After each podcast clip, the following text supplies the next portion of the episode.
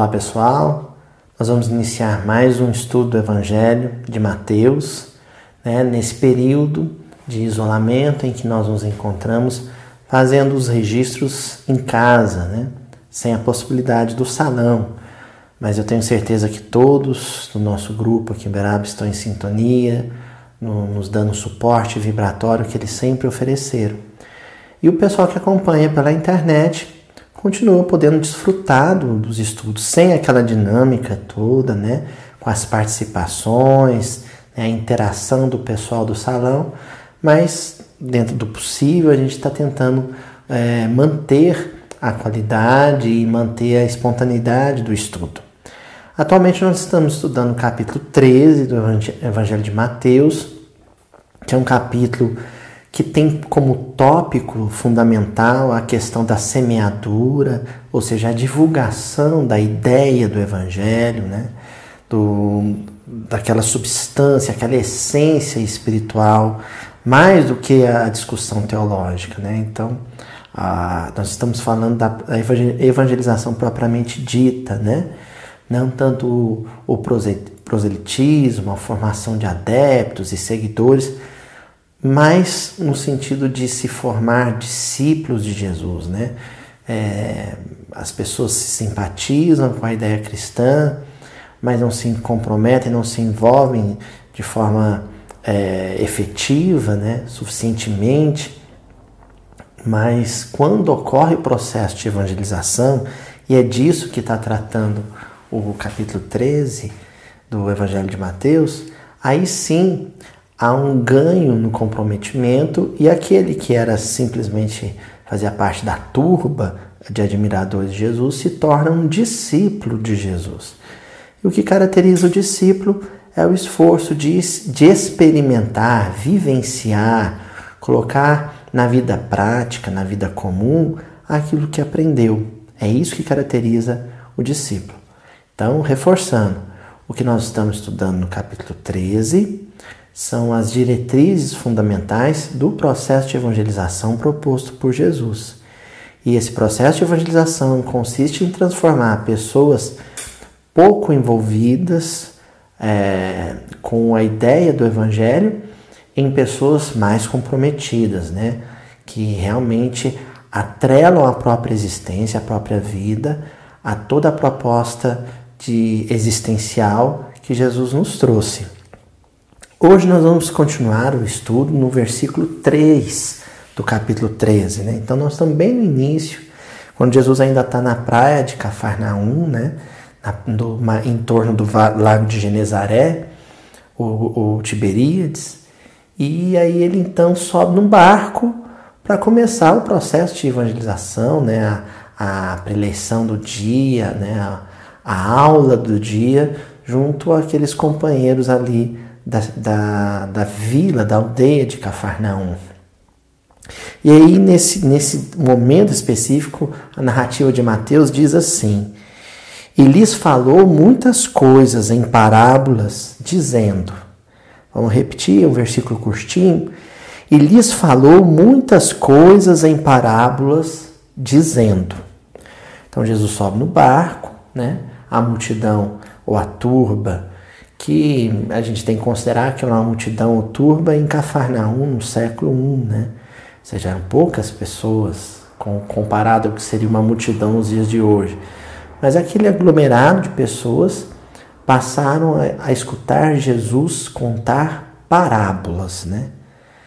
Então a, a palavrinha que nós vamos destacar hoje, que a Juju vai colocar em destaque no, no versículo, no canto do vídeo, é parábolas. Eles ensinavam muitas coisas, eles diziam muitas coisas contando parábolas.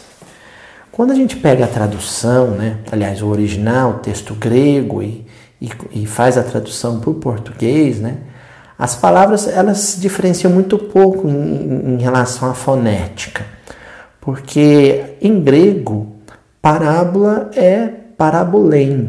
Né? A, a, a, palavra parábola ela tem uma origem, um radical de origem grega, né? aliás, dois radicais, né? que é o para, que é do lado ao, ou ao lado, e o balém, que é colocar ou jogar, né? Então, parabolém em grego quer dizer colocar do lado, né? jogar do lado. Então é, é mais um sentido, o, o, o, a palavra, né? Parabolém, que inclusive é a palavra que aparece na Septuaginta, que é a, a Bíblia do Velho Testamento em grego, né?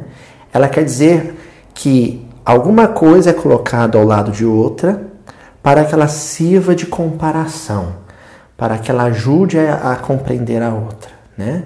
Então você pega um elemento pouco conhecido, pega um segundo elemento, um segundo componente conhecido das pessoas e coloca ao lado, para que fazendo comparações, colocando como parâmetro uma coisa em relação à outra, você consiga aumentar o nível de compreensão sobre aquilo que se compreendia menos. Né? Então, é, a parábola ela é um fator, um componente de comparação, comparativo. Né?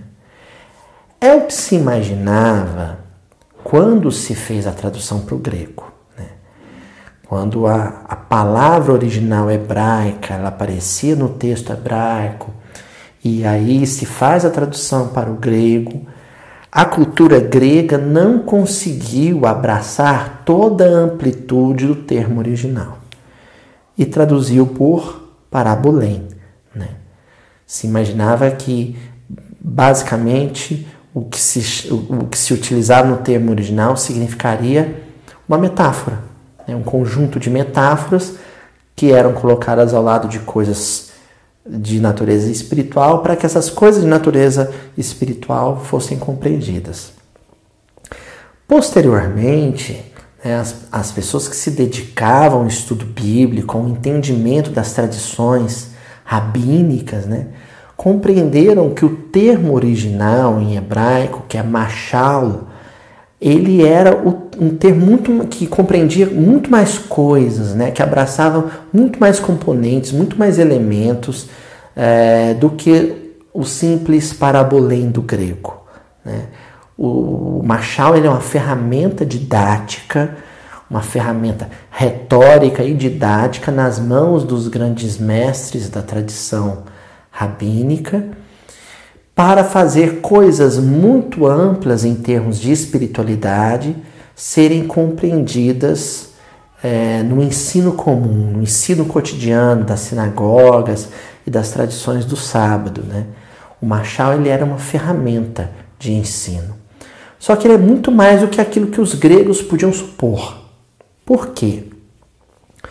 O Machal quase sempre ele se expressa na forma de uma narrativa, de um conto, de uma, um apólogo, de uma pequena na, é, historinha. Né? Ele se manifesta na forma de uma anedota, então uma narrativa de teor humorístico, às vezes, é, através de metáforas, né, de figuras é, e expressões né, muito concretas, mas para se compreender assuntos de natureza espiritual, até na forma de encenações proféticas, né, de encenações é, teatrais, dramatizadas, né, o que é um recurso que muitos profetas se utilizaram também. João Batista foi um caso exemplar, né? o próprio Cristo, na, no episódio do, dos vendilhões do templo, ele faz uso da encenação profética, da encenação, da dramatização para se propor um machal. Né? Um machal, traduzindo de uma maneira mais é, acertada, seria a charada ou enigma. Né? É aquela, aquele enigma, aquela charada de natureza espiritual que é proposta na forma de uma narrativa, na forma de uma pequena história, na forma de um poema, na forma de uma dramatização, na forma de uma anedota, para que o aprendiz ou o discípulo permaneça um tempo em atitude meditativa. Por quê? Esses enigmas ou essas charadas de natureza espiritual, elas não são de fácil assimilação. Né? mesmo para os homens da época, mesmo para os homens é, do século I na Palestina, na cultura hebraica, né, de tradição hebraica, mesmo para eles não era de fácil assimilação. Então isso era um convite a que a pessoa assumisse uma atitude mental de meditação, ou seja, permanecesse algum tempo, algumas horas, às vezes alguns dias, com a mente focada naquele enigma, focada naquela charada, meditando, é, é, digerindo intelectualmente aquilo, mas também digerindo emocionalmente aquilo. E aí é com essa atitude focada, com essa mente concentrada num objetivo único, que é o de decifrar o enigma ou a charada, o de é, descortinar o, aquilo que o Machal propõe, então isso ajudava muitas vezes as pessoas a se centrarem mentalmente. Então, esse é o, é o, primeiro aspecto que eu queria destacar aqui na questão da parábola ou do machal. A gente nem vai utilizar tanto o termo parábola. Doravante, no estudo, nós vamos usar o termo machal, que é o termo em hebraico. Né? O machal ele ajudava as pessoas a se centrarem mentalmente, a se equilibrarem mentalmente. Porque a nossa mente ela trabalha a 200 por hora, né? Sempre pensando muitas coisas e muitas coisas ao mesmo tempo e a gente acaba não se concentrando em nada. Falta o que se chama hoje de foco, né? Se fala muito em foco. Nós perdemos o foco e a nossa atitude mental ela é difusa, ela fica dispersa, ela fica é, muito comprometida com várias coisas ao mesmo tempo sem se comprometer com nada. Quando você tem um foco mental, um, um eixo de equilíbrio mental, aí você se centra naquilo e isso te traz algum equilíbrio. Né? Então, Machado, a princípio, num primeiro momento, numa primeira, é, um primeiro aspecto, ajuda nisso. Né? O discípulo ao se propor a meditar por algumas horas ou alguns dias até naquele enigma, naquela charada, ele consegue é, pousar a mente, pousar a atividade mental, pousar o pensamento em, em terra firme. Né? E isso traz lastro para a vida psíquica. Né? Agora, o Machal, a gente para poder entender ele na sua amplitude, tem que também compreender que a sua expressão é, oral, né, o Machal na forma de ensino rabínico, que era sempre falado, sempre através da tradição oral, só mais tarde ele vai parar nas tradições da Mishnah, né, nas tradições do, dos livros de, de produzidos pela tradição rabínica, né, pelos grandes rabinos. Então, a, a, princípio, ele era a tradição oral. Né? Só que por detrás dessa tradição oral tem um entendimento local sobre isso. Né? Muitos, muitas dessas narrativas, né, muito dos Mechalim, que é o, o plural de Machal, né, muito dessas histórias, dessas narrativas, desses, dessas charadas, dessas anedotas, elas fazem referência a, que, a manifestações e expressões da natureza, né? manifestações climáticas, manifestações botânicas, manifestações geológicas. Então, as, as manifestações naturais, os fenômenos naturais, muitas vezes são pano de fundo ou são mote para a narrativa oral de um machal. Né?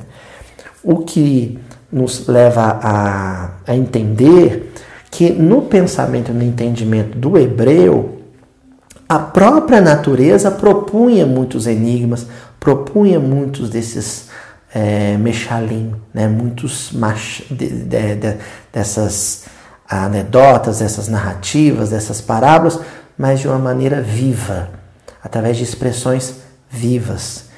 Então, um episódio climático né? um episódio geológico, um terremoto, por exemplo, né?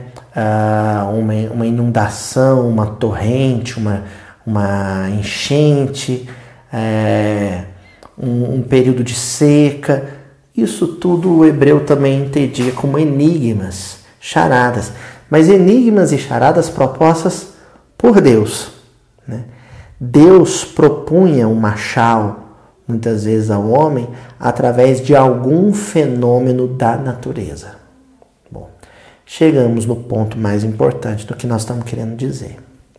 O que nós estamos querendo dizer é que o texto bíblico, o Velho Testamento, o Novo Testamento, sobretudo, está é, ele é rico, está recheado de narrativas, de enigmas, de charadas que se enquadram dentro desse perfil de estratégia retórica e didática, o machal.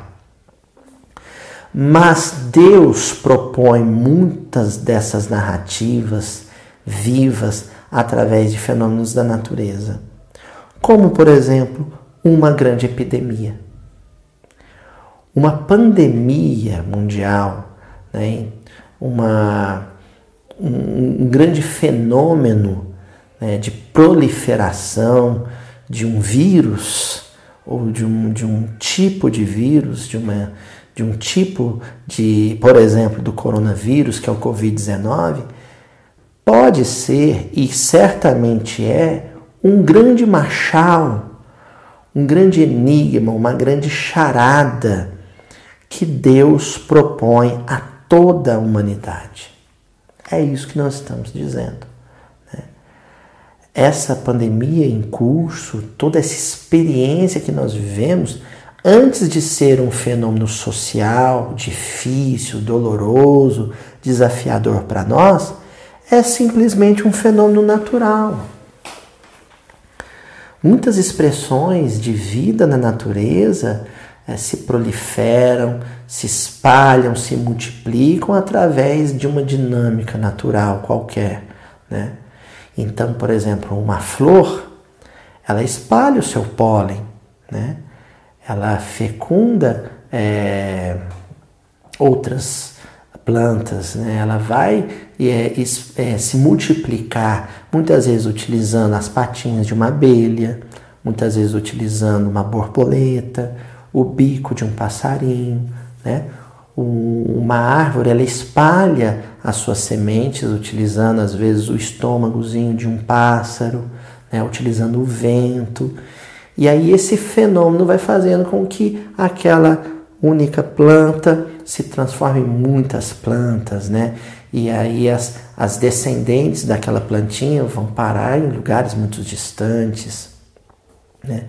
Então, o, os animais, né? Um crescimento populacional de um rebanho, né? de, de, de algum tipo de, de animal ruminante, ah, o crescimento populacional de um cardume, o crescimento populacional de uma população de insetos, isso tudo é fenômeno natural. Né? E o mesmo acontece com o vírus.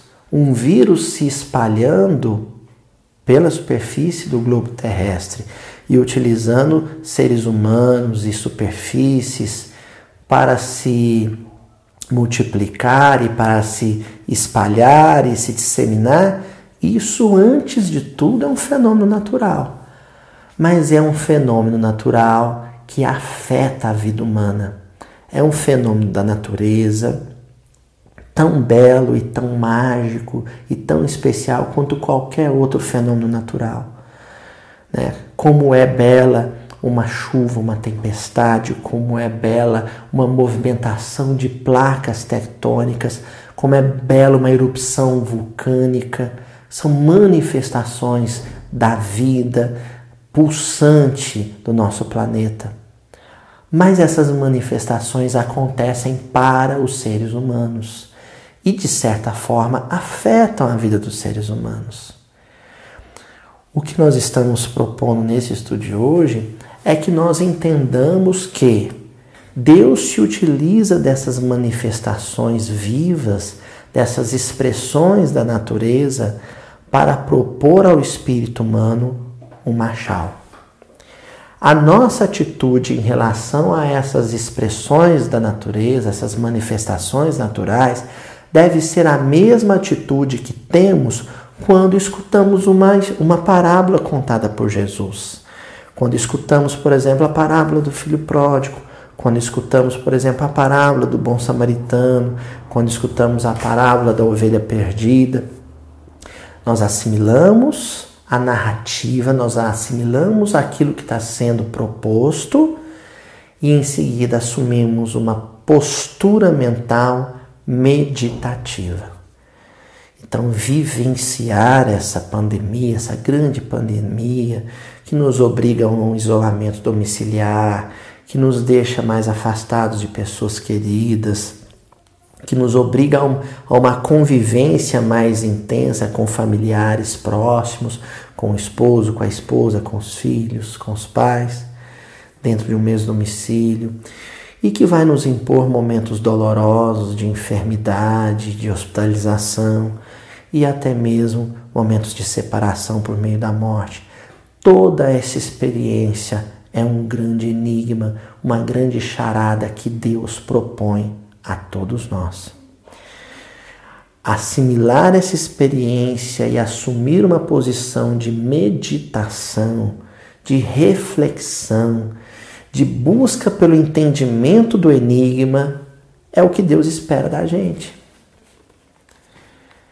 E como acontecia nas narrativas do Novo Testamento, do Velho, do Velho Testamento, e como a gente tem feito aqui no canal, né, seguindo aquela tradição de estudo que aqui no Brasil o senhor Honório Abreu iniciou com o seu José Damasceno Sobral, com o seu Leão Zalé lá em Belo Horizonte, Convém que o entendimento desse marchal vivo, que, que é a, a experiência que vivemos agora, seja compreendida a partir de suas minúcias, a partir de seus detalhes.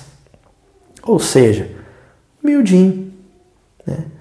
É, quando nós temos um grande texto bíblico, né, uma grande narrativa, nós primeiro fragmentamos ela em versículos, depois pegamos esse versículo e isolamos palavras, não é o que nós temos feito, não é o que estamos fazendo hoje. Pois bem, pegamos a grande experiência humana, terrestre, né, de uma pandemia, em seguida nós nos focamos, fazemos um recorte espacial e passamos a meditar sobre essa experiência no Brasil, depois na minha cidade depois como ela está sendo vivida na minha família, no meu domicílio. E aí pronto, eu tenho a minúcia, o detalhe da experiência. Como tem sido a experiência vivida em âmbito domiciliar, eu com a minha esposa, com meu filho, com meu marido. O detalhe. E a partir desse detalhe, eu vou chegar a conclusões. O processo meditativo de introspecção, de foco, vai me levar a conclusões. E essas conclusões depois eu vou utilizar para uma compreensão maior. Se eu for capaz de compreender o que Deus está dizendo para mim, na minha experiência, junto à família, durante esse período de epidemia, de pandemia, eu vou ser capaz também de compreender o que Deus está querendo dizer para toda a humanidade numa escala planetária. Então, compreender o machal divino, o machal da natureza, a partir da sua experiência mais restrita, mais minuciosa, mais detalhada, que é a convivência familiar. E a partir dela entender o que está sendo proposto como um grande enigma para toda a humanidade. Né? Eu trouxe aqui um, alguns trechinhos de algumas obras da psicografia de Chico Xavier para a gente entender melhor o que seria isso, né? E tem um livro que se chama Registros Imortais. É um livro com espíritos diversos e também que utilizou vários médiums. Mas os trabalhos que eram realizados no, no Grupo Espírita Meimei em Pedro Leopoldo as reuniões mediúnicas que o Chico participava. O Chico participava, mas não era o único médium, né? E hoje, curiosamente, nós trouxemos uma mensagem de um espírito chamado Francisco Magalhães, mas que foi transmitida através da médium a dona Zínia Orsini Pereira.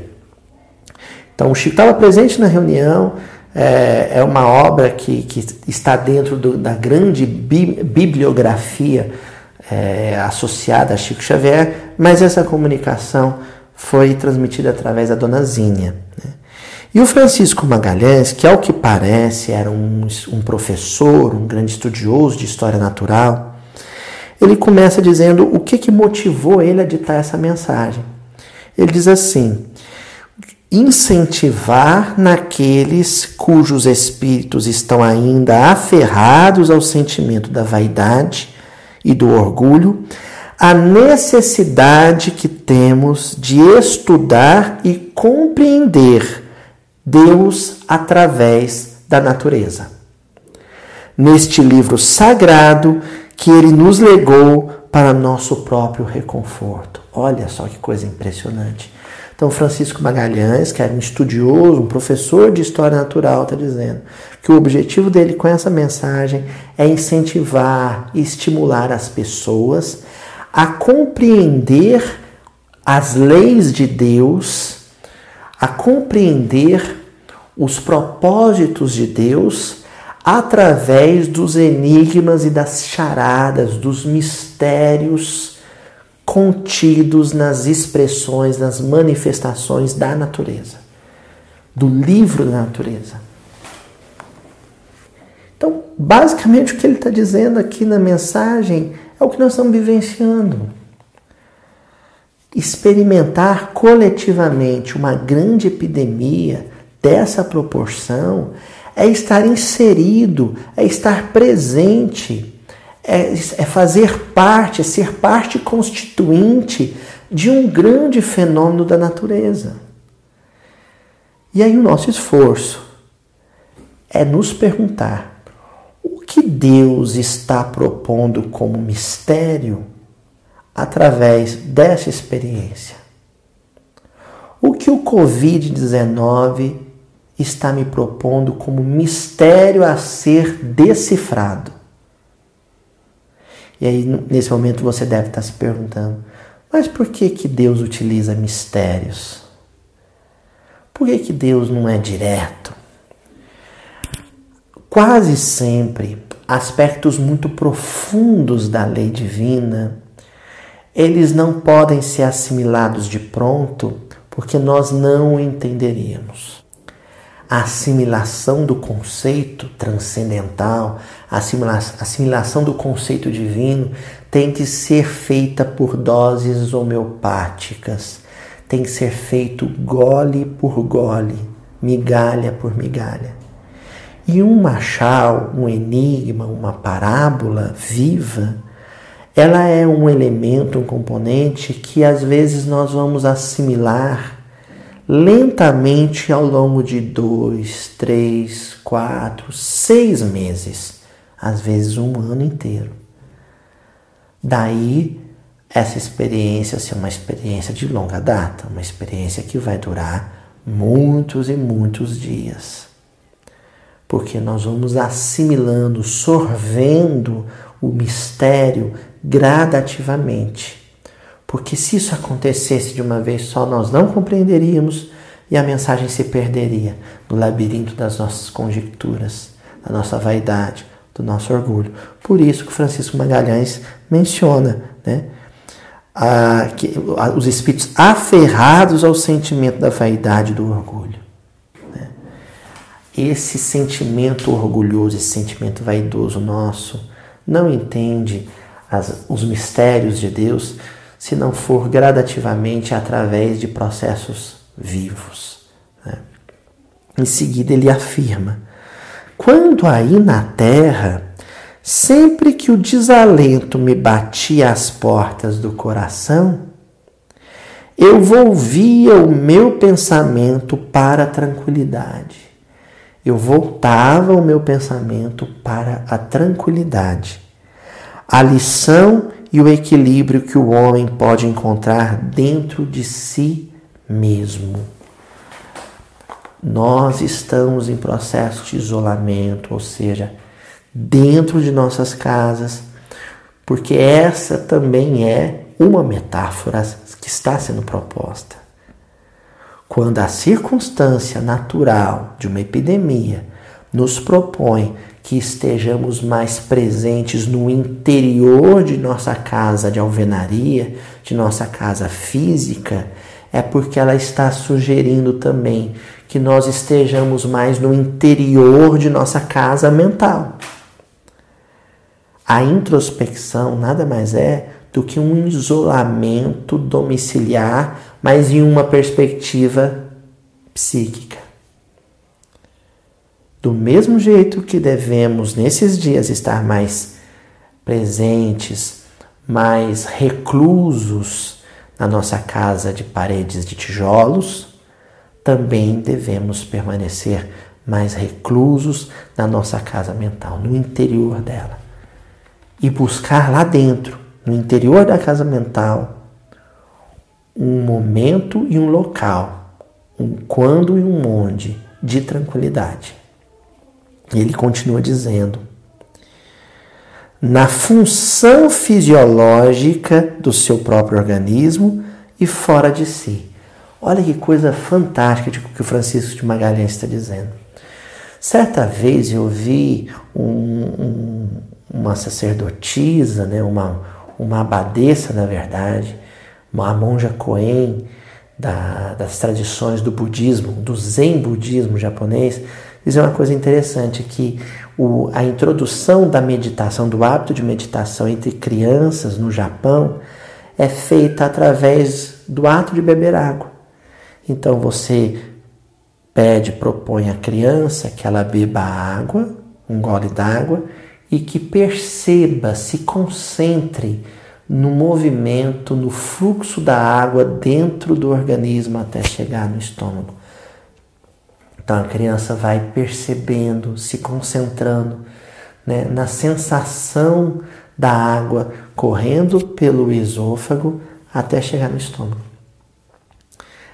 Esse esforço de percepção de alguma coisa que acontece interiormente é o que o Francisco Magalhães está chamando de fenômenos fisiológicos. Mais tarde, quando o processo meditativo ele é apurado, ele acontece, acontece através, por exemplo, da concentração e do foco na respiração. Você se concentra no fluxo respiratório, né, na, na inspiração, na expiração, e aquela percepção focada te traz equilíbrio.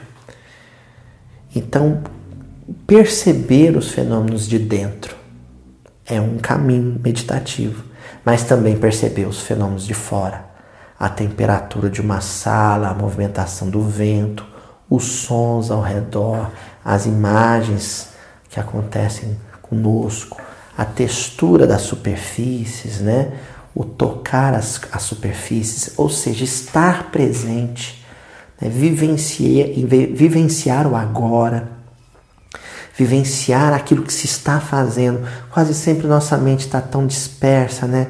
A gente está ali lavando louça, mas a mente não está lavando louça, né? não está percebendo o toque da bucha, do sabão, né? o cheiro do sabão, o odor do, do, do, sabão, né? o toque na louça que está sendo lavada, a temperatura da água. Essa percepção local, ela nos ajuda a centrar naquele aqui e naquele agora. Isso vai nos ajudar a manter a sanidade o equilíbrio mental nesses dias, porque muito de nossa ansiedade, nossa aflição, de nosso sofrimento é porque nossa mente está antecipando eventos, a nossa mente está vivenciando um futuro que ainda não é, não chegou, que a gente nem sabe se vai acontecer da maneira como imaginamos. Por isso, Emmanuel, ele, numa descrição maravilhosa de ansiedade, é, ele define a ansiedade com a nossa imaginação que adoeceu. É um processo imaginativo patológico, né? Então, Francisco Magalhães está dizendo: olha, quando eu estava no mundo físico, eu buscava tranquilidade, me concentrando nos fenômenos fisiológicos interiores e nos fenômenos naturais que estavam ao meu redor. Isso me centrava. E ele completa dizendo: através da natureza. Era ela, para a minha alma, um livro aberto, e eu a admirava na sua simplicidade sem par. Eu a admirava na sua simplicidade sem par. Os fenômenos fisiológicos, os fenômenos climatológicos, os fenômenos geológicos, os fenômenos ecológicos todos, eles são de uma simplicidade incomparável. E a percepção, o foco meditativo nesses fenômenos naturais nos ajuda a conexão com Deus. E ao nos conectarmos com Deus, nós nos abrimos espiritualmente para os seus mistérios, para o seu machal. E aí então a nossa mente ela está num patamar superior.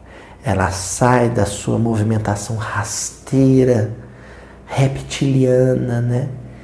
E ela alça voo para um patamar superior de vida, que é a vida em Deus. Aí o Francisco Magalhães acrescenta: em tudo ordem, esforço e trabalho.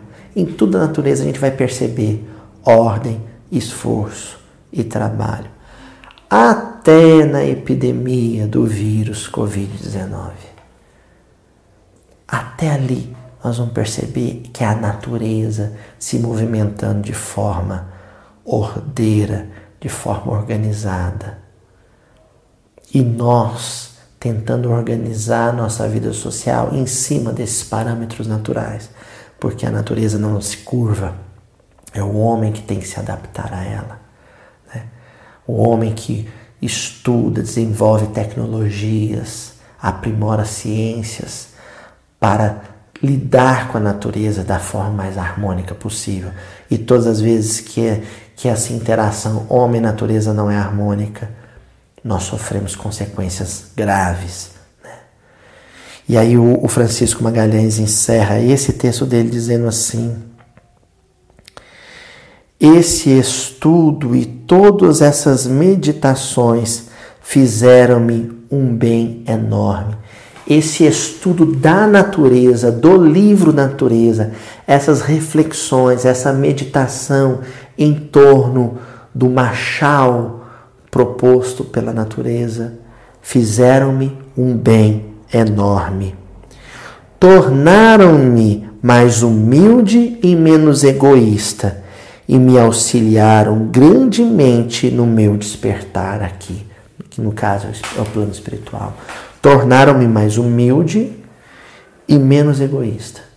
Então, o, os grandes enigmas, os grandes mistérios, as grandes parábolas espirituais que os fenômenos da natureza nos propõem, primeiro nos faz perceber o quão somos pequenos dentro do macro, dentro da grande organização planetária, da grande organização ecológica, da qual nós somos uma pequena parte. Isso nos traz consciência de nós mesmos mas também percebemos que, mesmo pequenos, nós somos uma parte integrante disso tudo e, portanto, importante. E aí, humildade se torna esse conceito em que eu tomo consciência do meu tamanho, eu tomo consciência de que não sou tão grande quanto imaginava e nem sou tão pequeno quanto poderia supor. Eu passo a ter uma medida exata de quem eu sou no processo, e isso é humildade.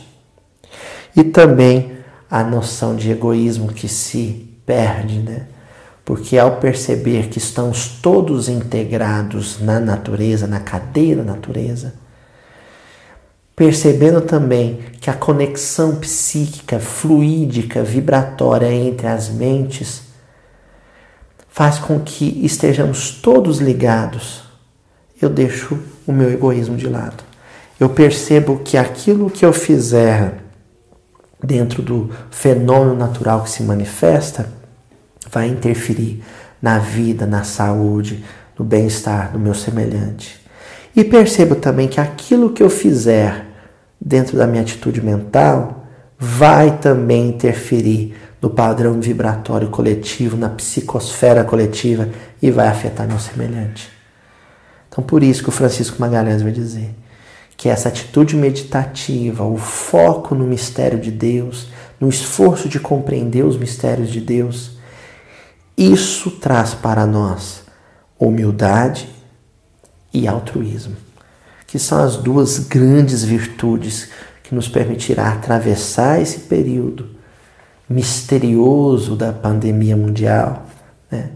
sorvendo da experiência o aprendizado implícito, o aprendizado, a lição oculta, e concluindo a trajetória, concluindo a caminhada, são equilibrado e mais que isso, amadurecido, crescido de coração. E aí nós temos também lá no livro Através do Tempo uma poesia lindíssima do Casimiro Cunha, é, que se chama No Grande Livro. Eu acho até que eu já utilizei ali algum episódio para trás, mas achei que valia a pena retornar nela. E duas estrofes, a primeira e a última. A primeira diz assim: Meditando estrada fora, perceberás com clareza que a vida fulge ensinando no livro da natureza. Meditando estrada fora. Então, o poeta também nos propõe esses processos meditativos. Né? É claro que nós não estamos falando, repetimos várias vezes sobre a meditação. Não é aquela meditação né, é, tradicional do budismo, da postura sentada no zafu, né? Nós estamos falando de uma atitude mental que, que também é contemplativa e que pode ser experimentada em qualquer hora do dia, em qualquer momento, né? Certa vez a irmã Ila comentou comigo uma coisa interessante sobre a maneira como o padre Caetano, que foi o tutor espiritual dela, iniciava ah, os cursos de evangelho, de estudo do evangelho lá em Fortaleza. Né? Uma das primeiras coisas que ele fazia era levar as pessoas para, é, os, os, alunos, para boiarem no mar. Que a, a atitude de, estar boiando na água faziam eles ter uma, uma, uma posição meditativa, introspectiva, de, de concentração. Então, qualquer situação de contato com a natureza, de contemplação da natureza, pode nos propor essa atitude meditativa. Né? E meditar é ter foco naquele episódio. Né? Se eu paro para contemplar, por exemplo, uma chuva da sacada do meu prédio ou da janela da minha casa, naquele momento está concentrado naquele fenômeno e sorvendo do fenômeno, extraindo do fenômeno lições preciosas que Deus transcreveu de forma subliminar através da manifestação da natureza. Por isso que o Casimiro Cunha termina o poema dizendo: escutando a alma das coisas, no dever de cada dia, entenderás pouco a pouco a eterna sabedoria, escutando a alma das coisas. Por isso Jesus enfatizava tanto que era necessário ouvidos de ouvir e olhos de ver, né? para enxergar e ouvir a alma das coisas. Né? O que está contido, implícito, o que está é, é, zipado, para usar um termo da informática, né? e que precisa ser descompactado nos episódios que nós vivemos hoje, dessa manifestação é, em escala planetária de uma epidemia. É, o que está transcrito ali que precisa ser lido de forma é, espiritual? Né? Porque a leitura intelectual nos permite ler o livro de papel, o livro, impresso ou livro, livro digitalizado. Agora, a leitura espiritual, a visão espiritual, o ouvido espiritual é que vai ser capaz de, de captar essas lições que Deus ocultou nos fenômenos da natureza. Né? E para a gente poder estar tá encerrando, o livro Maria Dolores, da própria né, Maria Dolores, na lição Coro de Preces. E ela vai relatar uma, um poema, que é também uma narrativa, né? um machal. Ela vai relatar sobre um homem que estava desanimado, triste, né, angustiado, aflito, como muitos de nós estamos hoje, nos dias que estamos vivendo. Né? E ela diz na primeira estrofe o seguinte: A pobre homem que desanimara e se pusera à beira do caminho, contando pedra, nuvem, charca, charco, espinho, enrodilhado a pensamento vão, o céu determinou que ouvisse a natureza. E ele escutou, de alma surpreendida, vozes a sussurrar entre as forças da vida, elevando-se a Deus em forma de oração. Olha que coisa incrível, né? Uma alma em sofrimento, uma alma angustiada, aflita, que em dado momento se propôs a ouvir o que as coisas da natureza, o que as coisas naturais tinham, estavam dizendo, e ele descobriu com a acústica do coração que as coisas da natureza estavam em permanente prece, em permanente oração.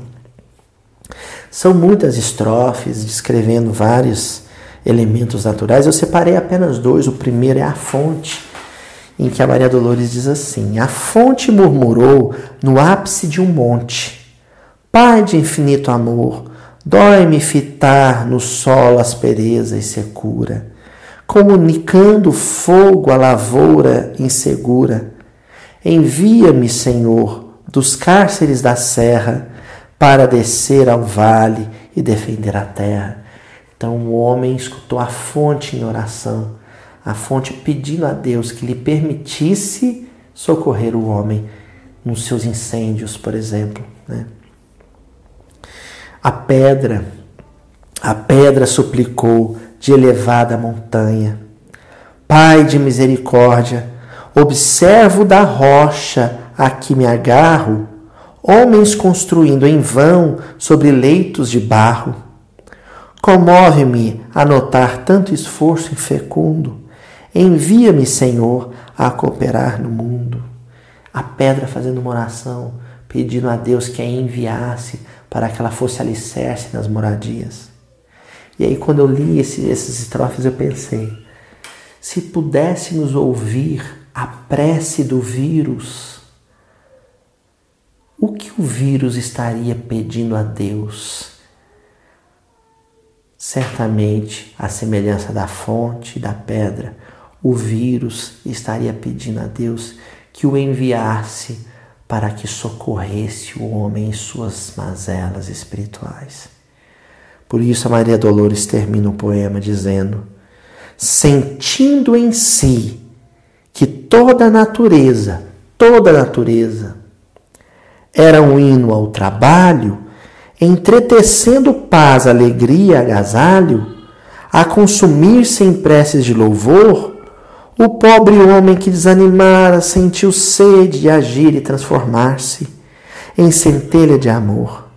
Então voltou à fé, alçando a fronte e contemplando os céus de horizonte a horizonte, gritou forte e feliz: Envia-me, Senhor.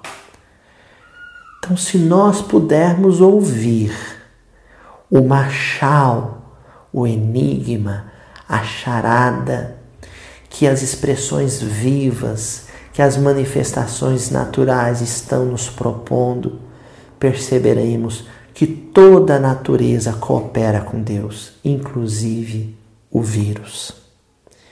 E ao perceber isso, nós nos perguntaremos: e eu?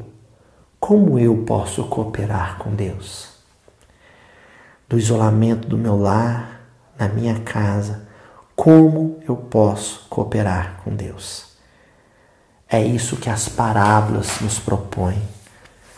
Pensamento focado em Deus, nos mistérios de Deus, da lei de Deus. Que nas próximas uh, análises, nas próximas reflexões, que inclusive nos trará a primeira narrativa de parábola de Jesus agora, que é a parábola do semeador, nós estejamos atentos tanto para as narrativas do Evangelho escritas, ditas pela tradição oral, reproduzidas e que chegaram até nós, mas também atentos para o estudo minucioso do Evangelho que Deus nos propõe através das manifestações naturais. Grande abraço para todos e até a semana que vem, gente. A alegria, o conforto dura o tempo que o patrimônio, que o bem material durar. Isso, por isso que essa é uma vida de ilusão. Não é uma vida de bem real, de bem verdadeiro, é uma vida de bens aparentes.